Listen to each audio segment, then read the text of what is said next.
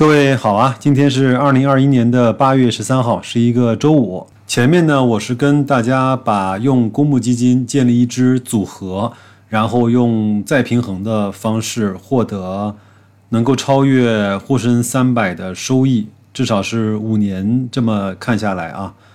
我觉得呢，很多朋友给了我非常积极的反馈，包括也有很多付费的听友呢，在微信跟我不断的讨论。呃，他的想法，他的逻辑，能不能用其他的指数基金来去替代那两只公募基金、主动型的股票基金？我觉得非常好。我就是这样一个希望能够抛砖引玉。我的研究，包括我的方法，一定不是最好的。我希望能够通过这样的方式呢，能够激发起来各位对这个投资方法的兴趣，以及对这个投资方法的研究，能够真正了解和。理解了这样的投资方式之后，找到了一个适合自己的组合，找到了一个自己适合的节奏，这我是非常非常开心的。我记得呢，我在以前的节目里啊，也跟大家说过一个可转债摊大饼，用双低轮动的方式去构建一个自己的实盘持仓的这样的一个节目。那期节目呢，也是得到了非常多听友的反馈，一直到今天。还有人在问白老师，你的摊大饼怎么样了？你的实盘组合能不能发给我看一下？因为我是基本上两周调一次仓，那所以呢，我不能够及时的把我的持仓分享给大家。那我呢是在节目的信息区啊放了一张我已经清仓的可转债持有的时间、到期的收益以及品种和数量的情况，也请各位呢。做一个参考，我呢大概是用了三四万块钱组成了一支二十五到三十只可转债组成的这样的一个呃双低轮动的组合。那我觉得经过这几个月的测试和跑下来之后呢，我准备啊在合适的机会呢能够把这个可转债的双低轮动的实盘啊把它放的金额更大一些。今天我不是来讲这个具体的。方法和具体的标的，以后呢，我会找一个合适的时间，专门来去讲这样的一个问题，好吧？那今天呢，还是想给大家带来一个可转债方面的一个知识。我呢，前面呢又把刘成的那本投资要义啊，他又出了一个修订版，我又把它买回来，仔仔细的已经又读了一遍多，两遍还没到，真的是再一次的觉得受益匪浅。他的一些方式和投资的逻辑和理念，对我产生了越来越多和越来越深的影响。那我也是大言不惭的，也希望各位，如果你还没有读过这本书的话，可以去读一下。我和刘成并不认识，呃，我是我只是通过呃非常偶然的机会知道了他，呃，知道了这本书，也知道了他的投资的。逻辑包括以他的呃破晓笔记的公众号，我也是一直在看的。那在今天呢，我也想用他在六月二十五号发表的一篇叫《可转债与股票获利的逻辑》的。异同这样的文章，再次给大家带来一些可转债方面的认知和知识点，好吧？有可能这一个文章不是每个人都能够听得明白，但是我想我尽可能讲得清楚一些，让大家能够通过这篇文章能够明白可转债和股票投资之间的这种差异和异同啊。那下面呢，就先进入正文。讲完之后，白老师再啰嗦几句。作者说啊，经常有人问我，既然可转债涨的时候像股票，跌的时候呢像债券，那是不是可以等到牛市再买转债呢？其实会有这样的问题，本质上是因为提问者既没有明白可转债获利的逻辑，也没有明白股票的获利逻辑。它有两个不同，第一个呢是获利的原理不同，第二个呢是获利的节奏不同。那首先来看什么叫原理不同。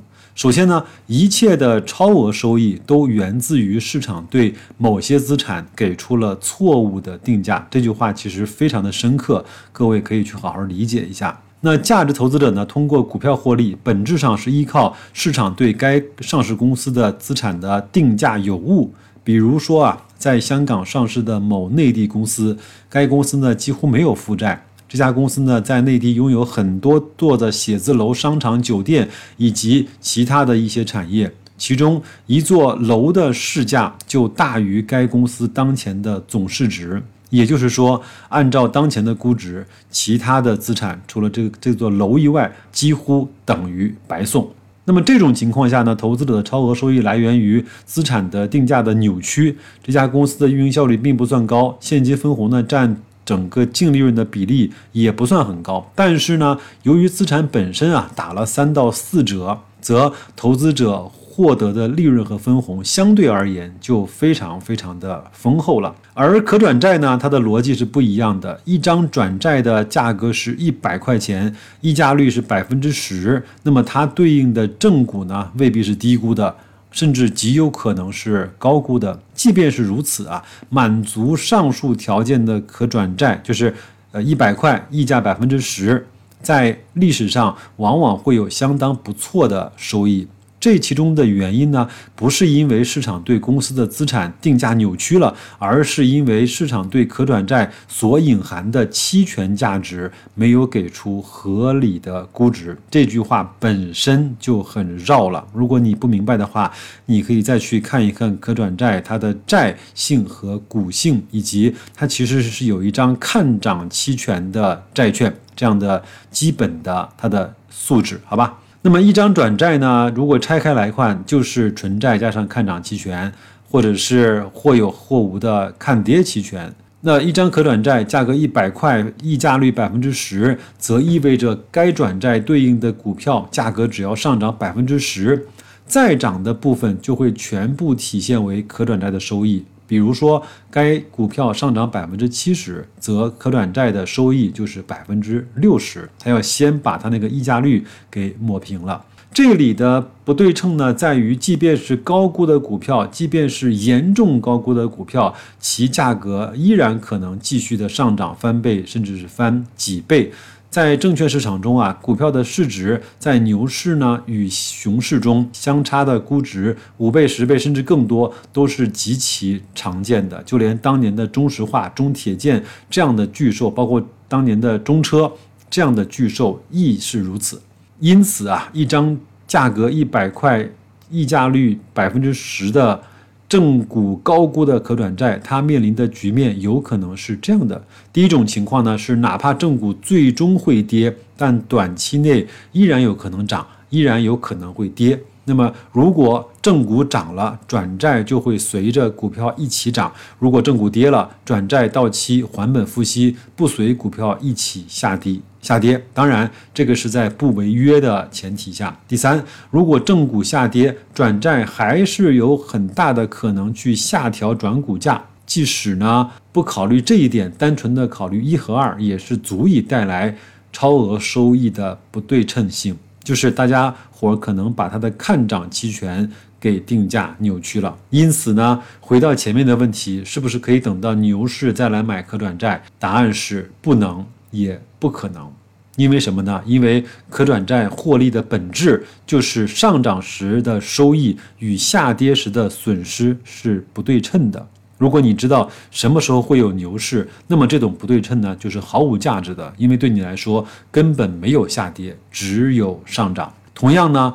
如果你知道什么时候有牛市，你买股票的时候其实也不用看估值，毕竟从统计上来看，牛市中估值高的股票涨幅未必小，高估的时候其危害于下跌的时候深不见底，这个是它获利的原理不同。我知道这些。可能通过白老师的嘴巴讲出来，你未必有一个最直观的认识。那因为这个情况下，可能就是你对可转债它没有完全的理解。它下跌的时候看的是债性，它上涨的时候看的是股性。当它的股票是不上涨的时候，它依然可以通过下修可转债、下调可转可转价格来去。增厚它整个这张转债的价值或者是价格。我们再来看什么叫获利的节奏不同啊？股票的股权属性和可转债的纯债加上期权属性呢，决定了这两个品种都是在牛市呢获利更丰厚。但是呢，相比之下，可转债对牛熊周期的依赖度更低，在系统性的牛市中，收益呢也比股票略低一些。有人会说，那我。既然知道它会涨，干嘛不去买正股？没错，如果你确认它会涨，你当然应该去买它的正股，而不是可转债。